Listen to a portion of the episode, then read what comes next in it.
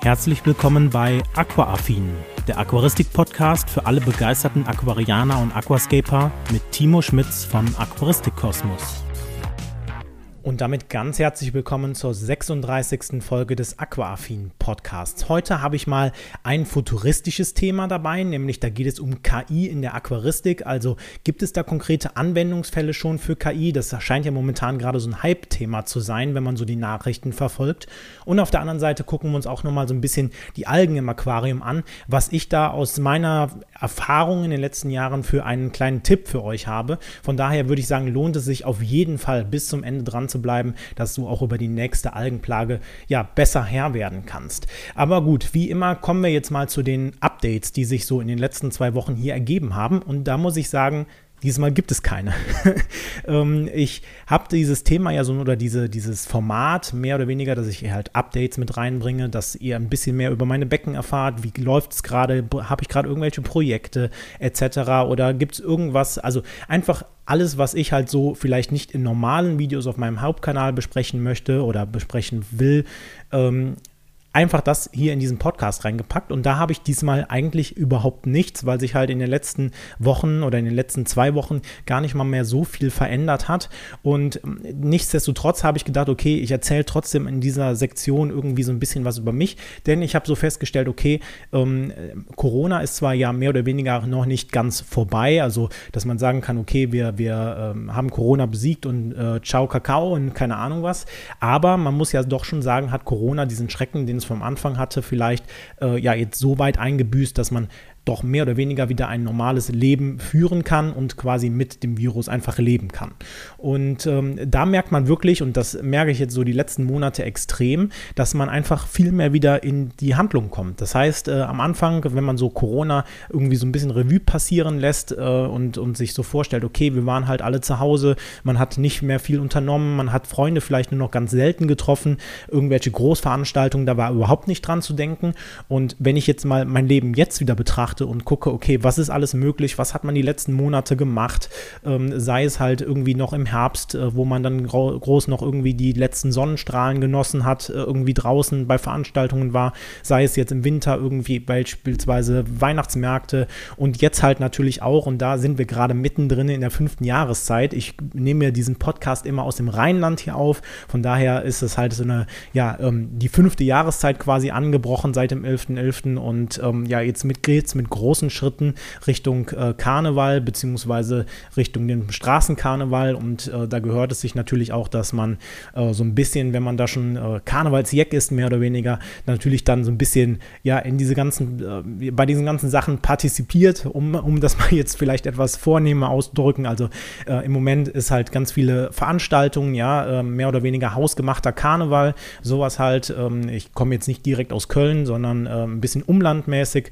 unterwegs. Von daher ist das jetzt nicht so groß aufgezogen, aber trotzdem halt ähm, jedes, jede Stadt, jedes, jeder Ort hier so rund um Köln hat halt seine eigenen äh, Sitzungen, hat halt seine eigenen Umzüge etc. Und da ist es natürlich dann auch so, dass man da dann auch gerade so bis zu Karneval relativ viel Zeit in Veranstaltungen, in Vorbereitungen etc. reinsteckt. Und von daher ist das Ganze jetzt so bei mir so ein bisschen gerade mit YouTube äh, ein bisschen abgetaucht, weil halt doch so viele Sachen sind. Das heißt, dass man am Wochenende meistens unterwegs ist und die Podcasts und Projekte Projekte und so, die ich mache, die mache ich halt meistens so in meiner Freizeit, wenn ich gerade Lust darauf habe. Und ja, gut, wenn man halt auf den Veranstaltungen rumhüpft, mehr oder weniger, dann äh, passiert es manchmal, dass man einfach da keine Lust zu hat. Deswegen äh, habe ich diese Woche gar nicht so viel ähm, zu verkünden.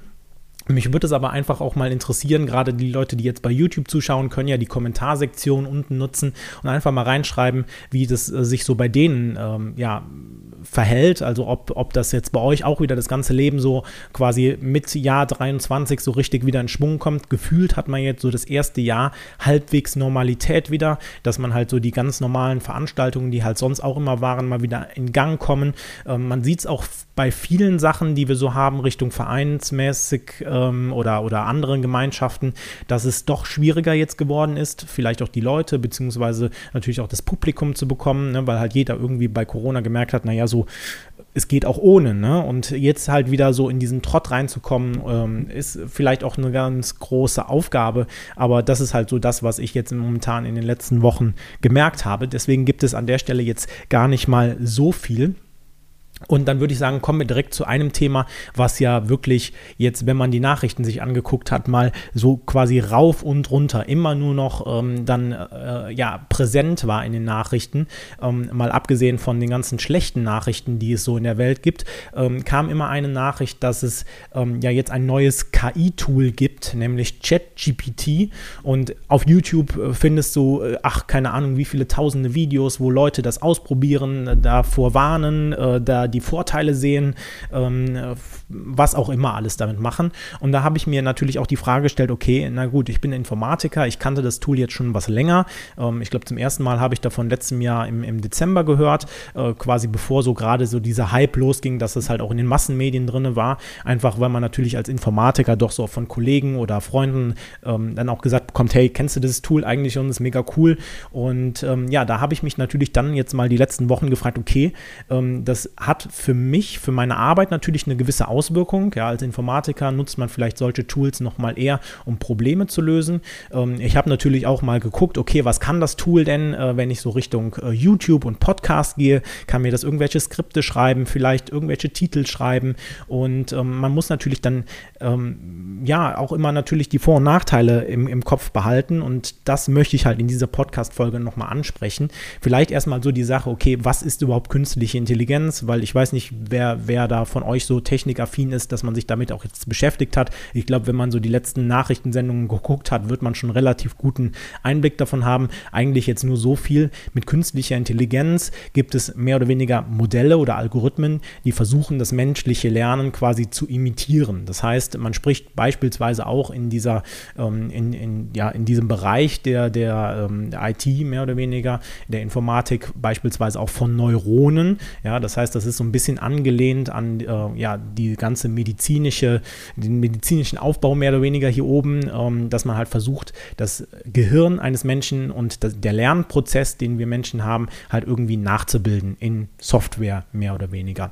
Und ähm, ja, da gibt es halt viele verschiedene Modelle. Beispielsweise ähm, kennt ihr jetzt auch äh, solche Bildgeneratoren. Ja, da kann man sich halt irgendwelche Avatare erstellen lassen, ähm, indem man irgendwas eintippt. Dann ChatGPT, was halt einfach nur ein, ein Chatbot mehr oder weniger ist, dass man halt mit dem wirklich auch kommunizieren kann. Und es fühlt sich, wenn man das Ganze nutzt, wirklich so an, wie als wenn da eigentlich ein Mensch hinter sitzt. Ähm, zu den Gefahren kommen wir dann oder zu den Problemen vielleicht auch an der Stelle nochmal gleich. Ähm, und diese künstliche Intelligenz wird halt mit ja wirklich realen Daten trainiert. Das heißt, man nimmt sich einen großen Datenpool, je nachdem, was man halt für eine ähm, KI bauen möchte. Beispielsweise, wenn ich jetzt ähm, einen Bilderkennungsalgorithmus oder einen Bilderkennungs-KI machen möchte, dann würde ich mir jetzt beispielsweise, wenn ich Hunde und Katzen unterscheiden möchte, ganz viele Bilder von Hunden und Katzen nehmen und ähm, kann die KI mit diesen Bildern, mit diesen Bilddaten trainieren. Und mehr oder weniger, was die KI macht, ist dann im Endeffekt Endeffekt Mustererkennung. Das heißt, die KI trainiert mit diesen Daten und dann wird halt immer wieder festgestellt, okay, ähm, ja, hat das denn jetzt gepasst, was, äh, ja, mit, also beispielsweise die KI sagt jetzt einfach, das ist eine Katze und äh, wenn es nachher doch ein Hund war, dann muss das ganze Modell äh, aus sich selber heraus nochmal angepasst werden. Und so ähm, wird mit jedem Trainingszyklus ähm, die KI immer besser werden und dafür sind halt eine ganze Menge an Daten notwendig. Das hat jetzt ChatGPT in dem Falle ähm, auch genutzt, beispielsweise den ganzen Datenpool Internet. Äh, wie, wie jetzt der Datenpool genau aussieht, da bin ich jetzt nicht gut genug informiert, aber auf jeden Fall bis zum Jahre 2021 sind da beispielsweise Internetdaten mit drin. Und ähm, ja, anhand dieser Modelle kann man dann halt beispielsweise auch künstliche Intelligenz nutzen. Und ich habe mir dann natürlich die Frage gestellt, okay, ähm, für, für so meinen beruflichen Alltag weiß ich natürlich so, was das vielleicht für Auswirkungen haben kann, aber was hat das denn für Auswirkungen jetzt konkret? Sonst würde ich ja nicht darüber sprechen, hier auf ähm, beispielsweise die Aquaristik ähm, in, in beiden Bereichen, ja, Meerwasser wie Süßwasser, generell Fischhaltung, all sowas, habe ich mir natürlich so ein bisschen die Frage gestellt und möchte einfach mit euch in diesem Podcast so ein bisschen auch darauf eingehen, um einfach auch mal zu gucken, okay, ähm, was bietet das denn vielleicht für Chancen und wo müssen wir als Aquarianer oder diejenigen, die sowas nachher nutzen möchten, vielleicht auch das mit Vorsicht mehr oder weniger genießen. Und da habe ich natürlich erstmal meine Recherche angefangen und habe festgestellt, naja gut, ähm, gefühlt in jedem Produkt Produkt, was heute irgendwie auf den Markt kommt, ist künstliche Intelligenz mit drin. So, das ist jetzt erstmal so der Marketing-Sprech, ja. Sobald man halt irgendwelche wie KI und Aquarium googelt, findet man halt einige Produkte, die halt für sich das Label drauf markieren, okay, wir haben eine KI und äh, machen deswegen alles gut. So, und da war natürlich erstmal so ein bisschen ähm, ja, der, der Skeptiker in mir äh, geweckt, weil ich dachte so, okay, wozu braucht dieses Produkt jetzt unbedingt KI? Und habe mich dann so ein bisschen mal mehr in diese äh, Produktthemen da reingefuchst und habe mir einfach mal die Produkte so ein bisschen angeguckt und ähm, die zwei Produkte, die ich jetzt ähm, da mit in diesen Podcast mit reinholen will, weil sie mehr oder weniger so, ich sag mal, symbolisch für ähm, ja, diese bestimmte Art an Produkten äh, stehen, ist einmal der, ähm, ja, ich habe es mir aufgeschrieben, der Reef Master und Felix Smart. Felix Smart kennt man vielleicht in der Aquaristik, ist auch so ein Produkt, was äh, aus, vom großen Teich herkommt. Ich glaube, äh, ist sogar aus äh, den USA ähm, ähm, auch relativ bekannt, zumindest noch in Europa. Der Reef Master ist jetzt gerade erst mit einer Kickstarter-Kampagne vor ein paar Monaten äh, beendet worden und kommt, soweit ich das jetzt noch im Kopf habe, aus Österreich, von einem österreichischen Team. Und die haben natürlich auch dann jeweils äh, gelabelt, okay, wir haben jetzt eine künstliche Intelligenz im Hintergrund, die bestimmte Dinge für dich als Aquarianer erledigt. So, und ähm, das ist natürlich dann immer in Kombination mit diesem Gerät. Das heißt, beide Geräte sind eine Art Aquariencomputer, so würde ich es jetzt einfach mal nennen, sodass man halt einfach sagen kann, okay, ähm, beispielsweise Felix Smart ist sowas, da kannst du verschiedene Geräte anstecken, ähm, ja, kannst irgendwie eine pH-Sonde anstecken, kannst äh, irgendwelche anderen ähm, Heizstab etc. anstecken, du kannst eine Kamera installieren, solche Sachen halt alles. Und der Reef ähm, Master ist äh, ja eher so eine Art Gerät, dass du halt deine ja, ich sag mal, Wasserparameter gerade im, im, in der Meerwasseraquaristik wirklich permanent überwachen kannst, beziehungsweise dann anhand dieser Parameter steuern kannst. Das heißt, das Ganze basiert darauf, dass dieser, ähm, ja, dieses Gerät mehr oder weniger permanent Tests macht äh, der Wasserqualität. Ja, das heißt, das sind Tröpfchentests, ähm, zumindest jetzt in dem Falle, was ich mir da angeguckt habe. Und dann wird halt auf Hand dieser Tests wird dann halt ausgewertet und äh, natürlich dementsprechend dann äh, passiert halt auch was mit dem Aquarium, dass man halt dann irgendwelche Zutaten mehr oder weniger weniger, also irgendwelche Nährstoffe oder beispielsweise Salz oder was auch immer, ähm, da halt dann mit dazu gibt, Mineralien oder sowas.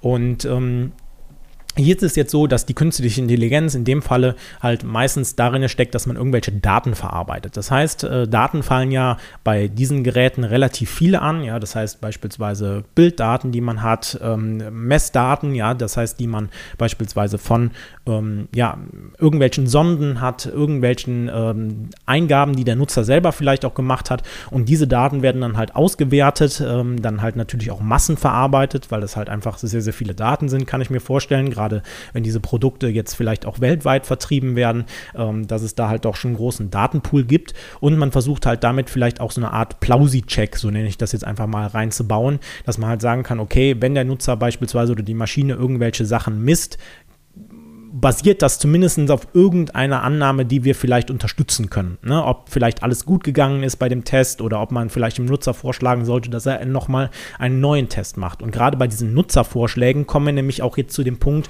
wo ich sage, okay, da kann uns künstliche Intelligenz bei solchen Produkten schon helfen, weil mir ist es an sich egal, was da drinnen für eine Software verbaut ist. Ja? Solange die Software halt gut funktioniert, ist mir das herzlich egal, ob das jetzt künstliche Intelligenz ist, also irgendein ein Algorithmus, der äh, selbstlernend ist ähm, oder halt irgendwelche, ich sage jetzt einfach mal ganz äh, plumpe ähm, if, äh, if this then that Schleifen mehr oder weniger drin sind oder Abfragen drin sind, dass man halt dann wirklich einfach ähm, mir als Endnutzer ist es egal. Ja, ich bin vielleicht technikaffin, mich würde das vielleicht noch was interessieren, aber den Endnutzer, dem ist es eigentlich egal, was da drin ist. Der Punkt ist dabei, aus meiner Sicht, wenn wir über künstliche Intelligenz, Intelligenz sprechen, muss das mich als Aquarianer in dem Falle unterstützen können. Und ähm, da bietet beispielsweise der, der Aquariencomputer von Felix Smart zum Beispiel eine Einstellung, dass er aufgrund dieser Forsch äh, oder dieser, dieser Messwerte, die er genommen hat, das heißt beispielsweise, weil ich weiß, wie der pH-Wert ist, weil ich vielleicht weiß, wie die CO2-Konzentration ist oder halt andere Daten noch habe, Temperatur oder so, ähm, ja, Vorschläge machen kann, die dem Benutzer dann angezeigt werden. Das ist jetzt erstmal so nichts Besonderes, weil das kann man ja auch einfach so machen. Okay, wenn deine Temperatur 30 Grad überschreitet, zeig dem Nutzer bitte an, naja, vielleicht solltest du nochmal dein Thermometer kontrollieren oder irgendwie deinen Heizstab runterregeln, weil es ist zu warm. Ne? Das ist äh, jetzt nicht so sonderlich ja, aufregend. Ähm, aufregender wird es, wenn dann halt die ganzen Daten zusammenkommen und halt aus diesen Daten ähm, ja verschiedene Analysen möglich werden, sodass man halt sagen kann, okay, ähm, ich sehe beispielsweise, du hast andere Fische in deinem Aquarium, beispielsweise irgendeine bestimmte Art und ähm, da kann man dann halt anhand dieser Art bestimmte Vorschläge machen, die aber halt aufgrund der künstlichen Intelligenz beziehungsweise des Datenpools, was dahinter steht, halt vielleicht auch aus der Community gespeist wird. Das heißt, ähm, wenn man jetzt beispielsweise eine bestimmte Art hat und eine bestimmte Temperatur, kann man vielleicht Rückschlüsse einfach nur hypothetisch gesagt daraus ziehen, okay, vielleicht solltest du nochmal schauen, äh, gerade bei dieser Temperatur oder beispielsweise bei ähm, ja, diesen, dieser Art von Fischen kann es halt äh, zum Beispiel zu bestimmten Fischkrankheiten kommen oder bestimmte Konstellationen in deinem Aquarienwasser können vielleicht für diese Tiere nicht so gut sein, was man halt vielleicht nicht direkt so aus, aus deinem Einzel einzelnen Aquarium herauslesen kann, sondern aus diesem gesamten Datenpool, aus diesem gesamten, womit die KI trainiert worden ist, ähm, dass man halt einfach bestimmte Muster erkennen kann. Okay, dieses Muster, was beispielsweise dann in deinem Aquarium vorherrscht, das führt halt beispielsweise zu Krankheit XY oder führt zu Algenwachstum oder führt zu X, ne? sowas halt. Und ähm, da ist KI wirklich sehr, sehr gut drin in Mustererkennung, dass man halt sagen kann, okay, ähm, ich kann halt anhand von, von Testdaten kann ich dann halt bestimmte Rückschlüsse aus äh, mein, oder für meinen konkreten Fall dann auch ableiten. Und da kommen wir zu so einem Punkt, wo ich sage, okay, ähm, naja, wir müssen natürlich auch die Vor- und Nachteile von irgendwie KI beziehungsweise ähm, ja, KI in der Aquaristik vielleicht besser gesagt dann auch berücksichtigen. Und hier ist es natürlich so, dass man sagen muss, okay, naja, also ich sehe jetzt eher mal die Vorteile als die Nachteile. Ja, ähm, als Nachteil kann man sicherlich sagen, okay, wir als Aquarianer, wir möchten uns natürlich auch mit den Tieren beschäftigen, dass es den Tieren gut geht und ähm, dass wir natürlich auch das Bestmöglichste aus unserem Aquarium rausholen und dass es uns aber natürlich auch irgendwie so einfach wie möglich gemacht wird. Ne? Und da würde ich jetzt sagen, okay, kann man natürlich sagen, naja, du beschäftigst dich als äh, Aquarianer, wenn du jetzt beispielsweise so einen Computer hast, der vielleicht auch noch äh, künstliche Intelligenz und Big Data mit da reinbringt, vielleicht nicht mehr so stark, dass du halt wirklich nur noch alles automatisiert und alles über den Computer regelst und vielleicht auch nicht mehr hier oben deine Birne mal anschaltest. Auf der anderen Seite, und das ist halt so der einzige Kritikpunkt, den ich so daran sehe, natürlich klar, wenn halt Strom beispielsweise weg ist oder sowas und die ganzen Gerätschaften nicht mehr funktionieren, ist vielleicht eine andere Sache aber ähm, denke ich mal, ist halt eher so ein Randphänomen.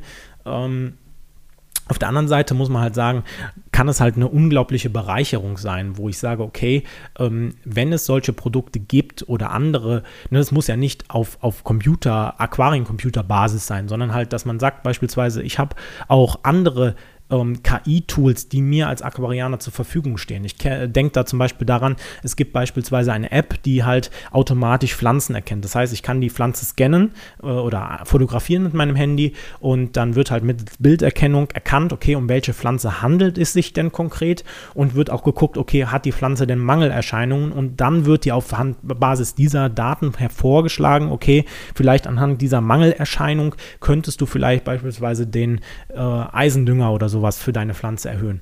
Und solche Dinge gibt es jetzt für normale Zimmerpflanzen. Ähm, da gibt es ja diverse Apps in den App Stores drin, die das halt auch schon relativ gut machen sowas wäre halt natürlich auch cool, wenn man das halt für die Aquaristik hätte. Ne? Dass es halt ähm, ja, eine KI für Pflanzen gibt. Das heißt, ich halte mein Handy da drauf und dann sagt mir beispielsweise die KI, okay, naja, gut, deine HCC-Pflanze, die könntest du jetzt mal irgendwie zurückschneiden oder beispielsweise die wird gelb an den Spitzen. Deswegen würde ich dir empfehlen, beispielsweise den Eisendünger oder sowas zu erhöhen oder was weiß ich. Vielleicht am besten natürlich noch kombiniert mit äh, beispielsweise dann natürlich auch Nährstoffdaten. Das heißt, ich gebe der App ähm, einfach mal ähm, was habe ich denn jetzt für Wasserwerte in meinem Becken drin, habe dann hier ein Bild von meinem Becken, habe vielleicht auch noch irgendwie ein Gesamtbild, wo dann die äh, KI erkennen kann, okay, wie, wie stark ist das Becken bepflanzt, gibt es da viele wenige Fische drin, weil das sind ja alles Sachen, die so bei den normalen Sachen, okay, Hilfe, ich habe irgendwie Algen oder sowas, dann halt auch hervorkommen. Und da kann, denke ich, dass gerade bei solchen Tools, wenn es die mal dann gibt, ich habe leider bei meiner Recherche jetzt nichts gefunden, wenn es solche Tools gibt, haut die mir gerne unten in die Beschreibung rein, gucke ich mir sehr gerne mal an. Ähm, dann muss man sagen, finde ich das eine totale Bereicherung für uns Aquarianer, weil es halt einfach das Leben teilweise einfacher macht. Ähm, auch wenn man natürlich dann sagen kann, okay, dann schaltest du nicht mehr deine eigene Birne ein. Aber ich finde halt immer, ähm, bei vielen technischen Errungenschaften musste man halt ähm, ne, früher, früher hieß es, okay, ja, du musst nicht immer alles das glauben, was auf Google steht. Und dann ging das halt so diese Evolution, okay, nachher musst du nur noch wissen, du musst vielleicht nicht mehr genau das Faktenwissen haben, sondern du musst nur noch wissen, wo du dein Problem findest. Ne? Das heißt, dass ich wirklich auch Google beispielsweise benutzen kann und ähm, dann halt die harten Fakten, die sonst halt hier oben irgendwie äh, reingehämmert worden sind, mehr oder weniger, irgendwelche Daten oder sowas, beispielsweise jetzt so Geschichtsunterricht oder so, ähm, dass man die halt dann nicht mehr auswendig haben muss oder beispielsweise hatte ich jetzt das Beispiel gehört mit einem Taschenrechner. Ja, früher wurde halt immer gesagt, okay, du musst äh, rechnen können, weil du äh, nicht immer einen Taschenrechner dabei hast. Naja, jeder hat so ein Ding hier jetzt heutzutage in der Hosentasche und da kann man die ganzen Aufgaben, die äh, du halt äh, Kopf müsstest, vielleicht auch eintippen. Ne? Also, und ist es vielleicht schneller und äh, genauer. Ne? Also ähm, das ist halt immer so ein bisschen die Sache, dass man ja vielleicht halt auch die Vorteile natürlich nicht zu hoch wiegen kann ähm, oder sollte, beziehungsweise auf der anderen Seite natürlich dann ähm, sich da so ein bisschen das Leben leichter machen, weil irgendwie der Fortschritt geht halt aus meiner Sicht immer weiter und die Frage ist halt, ob man an diesem Fortschritt teilhaben kann, beziehungsweise ob man ihn selber gestalten kann oder ob man halt immer nur noch der ist, der halt das ganze Ding konsumiert und dann auch nie mehr die Möglichkeit hat, irgendwas zu gestalten. Und da sollte man vielleicht dann nicht so die Angst haben, äh, wenn ich jetzt mal so auf große Unternehmen oder so gucke, ähm, dann lass uns das doch lieber richtig machen, aus unserer Sicht, aus unserer Perspektive, als dann irgendwelche Tools zu nutzen, wo wir sagen, naja, hm, aus unserer Weltsicht oder aus unserer Datenschutzsicht oder was auch immer, ähm, ist das Ganze halt vielleicht nicht so gut. Datenschutz ist vielleicht auch noch so ein Thema. Das ist halt auch so ein Ding, gerade bei KI. Diese ganzen Daten müssen ja, müssen ja irgendwo herkommen. Und jetzt werden halt viele Daten genutzt, äh, beispielsweise, wo nicht so richtig klar ist im Endeffekt,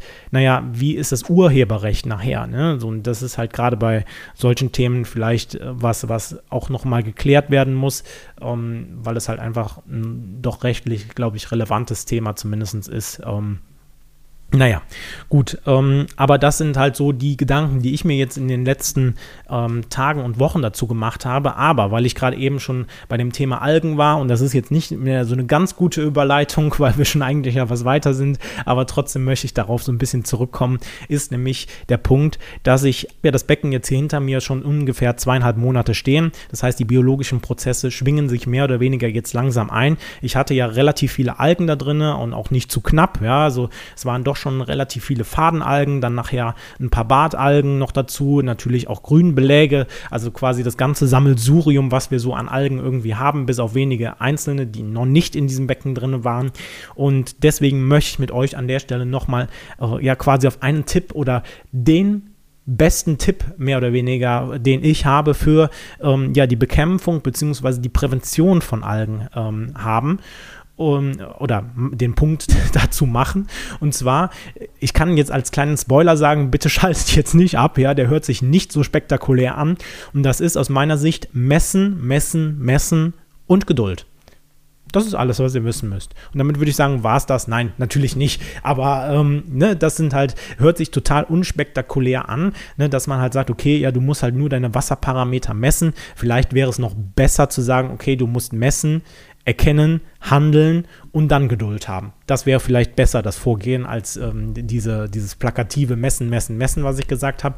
Aber so ist es halt aus meiner Sicht. Ne? Also äh, gerade wenn du natürlich in der Einfahrphase bist, ist nicht jedes Problem immer auf ein Ungleichgewicht äh, zurückzuführen, also Ungleichgewicht, was du sofort beheben musst, und, sondern es kommt halt einfach mit der Einfahrphase dazu. Ne? So, und da muss man halt wirklich sagen, ähm, dass man halt jetzt einfach die Ruhe bewahrt und das Becken halt seine Magie machen lässt.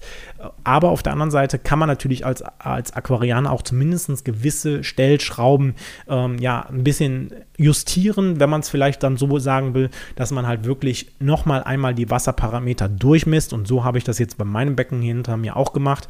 Nachdem ich jetzt diese krasse ähm, Fadenalgenphase hatte, beziehungsweise die so gerade angefangen hat, habe ich mal angeguckt, okay, was braucht denn mein Aquarium? Denn vorher habe ich überhaupt nicht gedüngt, das heißt, da waren nur natürlich die Fische drin, die halt ein bisschen Nitrat natürlich produziert haben und ähm, natürlich auch ein bisschen Phosphat, was halt so in der ähm, im Stickstoffkreislauf dann halt so abfällt. Aber ich habe halt kein Eisen beispielsweise zugedüngt ähm, und äh, also auch an, an Kalium oder sowas war da jetzt nicht so viel zu denken.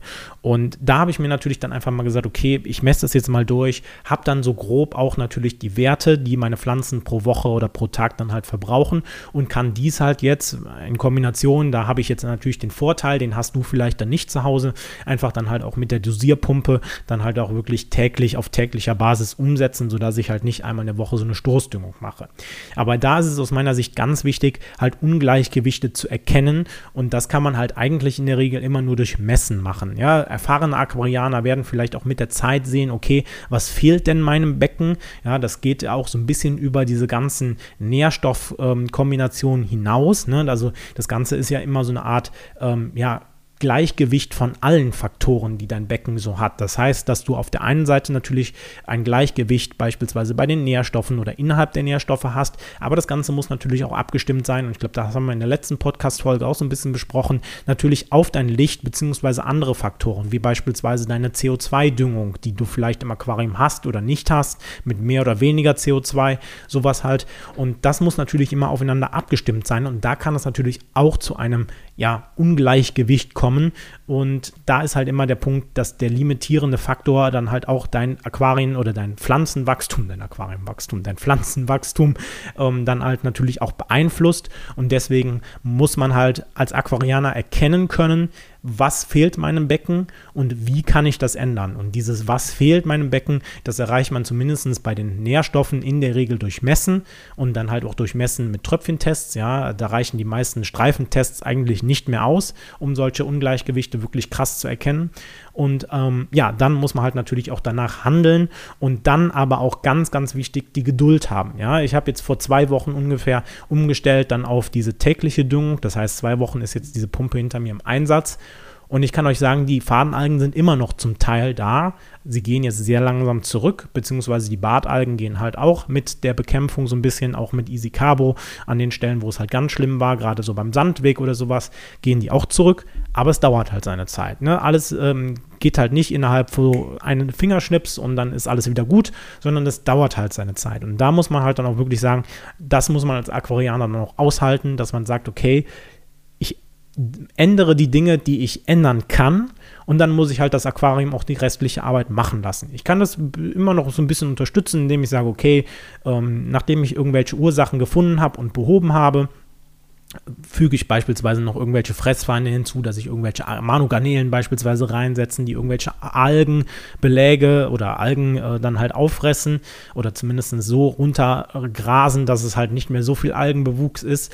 Sowas geht natürlich auch und ansonsten muss man halt einfach dann das Becken die Magie machen lassen und dann halt den, die Zeit quasi auf seine Seite holen und äh, dann halt das Becken mehr oder weniger erstmal ein bisschen stehen lassen und eben auch die Zeit geben, das Ganze dann natürlich auch ähm, ja, umzusetzen. Gut, ich denke, das war eigentlich ein schönes Schlusswort, glaube ich. Von daher würde ich jetzt sagen, gerade so, wenn ich auf die Zeit gucke, eigentlich war gar nicht so ein langer Podcast für heute geplant, weil ich gedacht habe, die Themen, die, äh, die kann ich relativ schnell durchgehen. Aber naja, gut, es ist jetzt so lang geworden, wie es ist. Und dann würde ich sagen, war es das von dieser Podcast-Folge wieder. Wir sehen uns und hört mal dem nächsten rein keine Ahnung, was ich hier erzähle. Ich würde sagen, wir hören uns beim nächsten Mal wieder. Bis dahin, macht's gut. Ciao. Das war Aquaaffin, der Aquaristik-Podcast für alle begeisterten Aquarianer und Aquascaper. Wenn du auf YouTube zuschaust, vergesse bitte nicht, den entsprechenden Kanal zu abonnieren. Andernfalls bewerte doch bitte diesen Podcast und schaue gerne mal auf meinem YouTube-Kanal vorbei. Den Link findest du wie immer in den Show Notes. Also, bis dann.